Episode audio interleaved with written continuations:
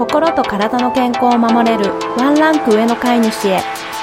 アゴドッグドッグケアリスト遠藤恵子ですこの番組では今日からすぐに取り入れていただける愛犬の心を守るためのしつけ方のポイントや愛犬の体の健康を守るためのお手入れのヒントなどについてドッググルーマーでトレーナーである私がわかりやすく解説していきます。ぜひ通勤のお時間やお料理やお洗濯など家事の合間などでお耳だけ貸していただけたら嬉しいです。こんにちは、ドッグケアリストけいこです。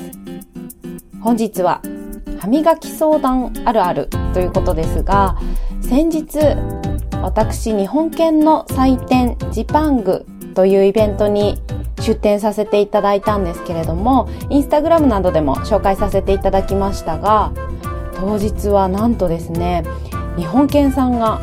465頭も集まるという大迫力のイベントだったんですけれども、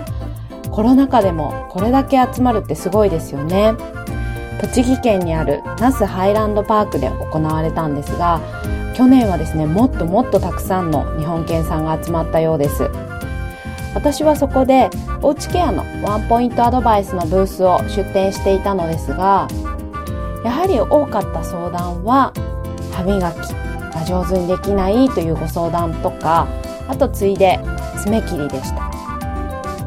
で結構相談が絶えなくてですね割と歯磨き歯ブラシしていただいてる飼い主様多いんだなと嬉しく思いました。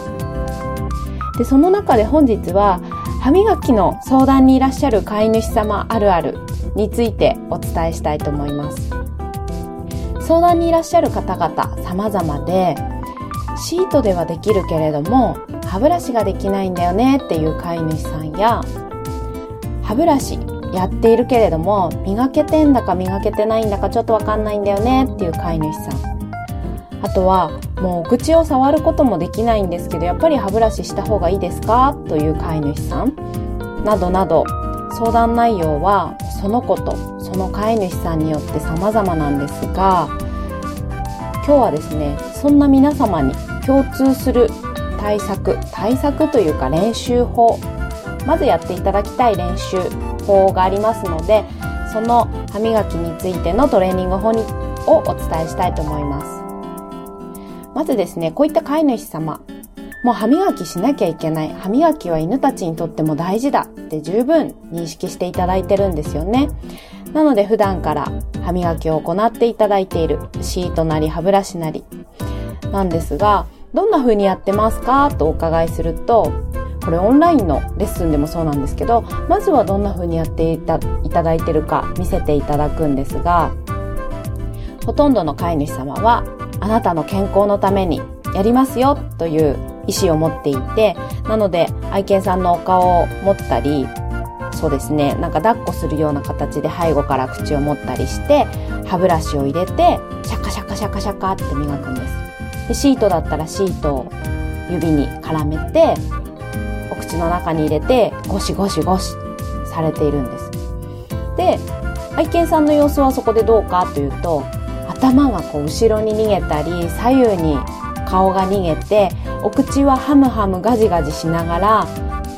なんとなくやっている感じでちょっと待って待って待って待ってもうちょっともうちょっととかはい反対って言ってお口ガジガジしているけれども反対側に指を入れたり歯ブラシを入れたりして愛犬さんはハムハムして顔が逃げているけれどもなんとかゴシゴシゴシゴシゴシと23回やってはい終わりっていう感じですかね。なんとなくイメージつきますか？そんな飼い主様が多いんですが、これが実はですね、間違っておりまして、だってできないんだからそうなっちゃうじゃんっておっしゃるかもしれないんですけれども、その急いでガシガシゴシゴシしちゃうとですね、いつまで経ってもハムハムガジガジはなくならないんです。まずはお口を静かに触る練習をしてあげないといけません。でやはり皆さん忙しいので夜寝る前ですかね歯ブラシされるのは寝る前に、じゃあ歯磨きして寝るよってことで、その時間に、シャカシャカ、シャカシャカってやって、はい終わりじゃねえよっていう感じで寝られると思うんですけれども、その日々、その時間しか愛犬に与えてあげないと、愛犬さんは一向に歯ブラシを覚えてくれません。覚えてくれないどころか、それが嫌だって思ってるワンちゃんは、飼い主さんがシートをカシャッと持ってきたり、歯ブラシを台所や洗面所から持ってきたら、うわ、あの時間だって言ってですね、逃げるようになってしまうんです。回避行動や逃避行動って言うんですけれども、ね、爪切り見たら逃げるっていうワンちゃんもいますが、あんまり無理やりやりすぎるとですね、そんな風になってしまいます。なので、まずそんな飼い主様に皆さんにやっていただきたいことは、まず歯ブラシするよって言ったらしっかりご褒美を使ってください。で、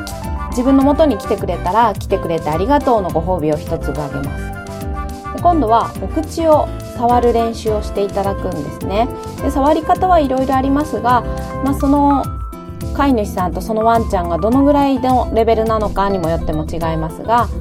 まあ、一般的には手のひらにお口って言って顎を乗せてくれたらそういこうって褒めます。で、それができるようになったら5秒乗せてられるかな、10秒乗せてられるかな、乗せたままじっとしてられるかなというステップを、ステップアップをします。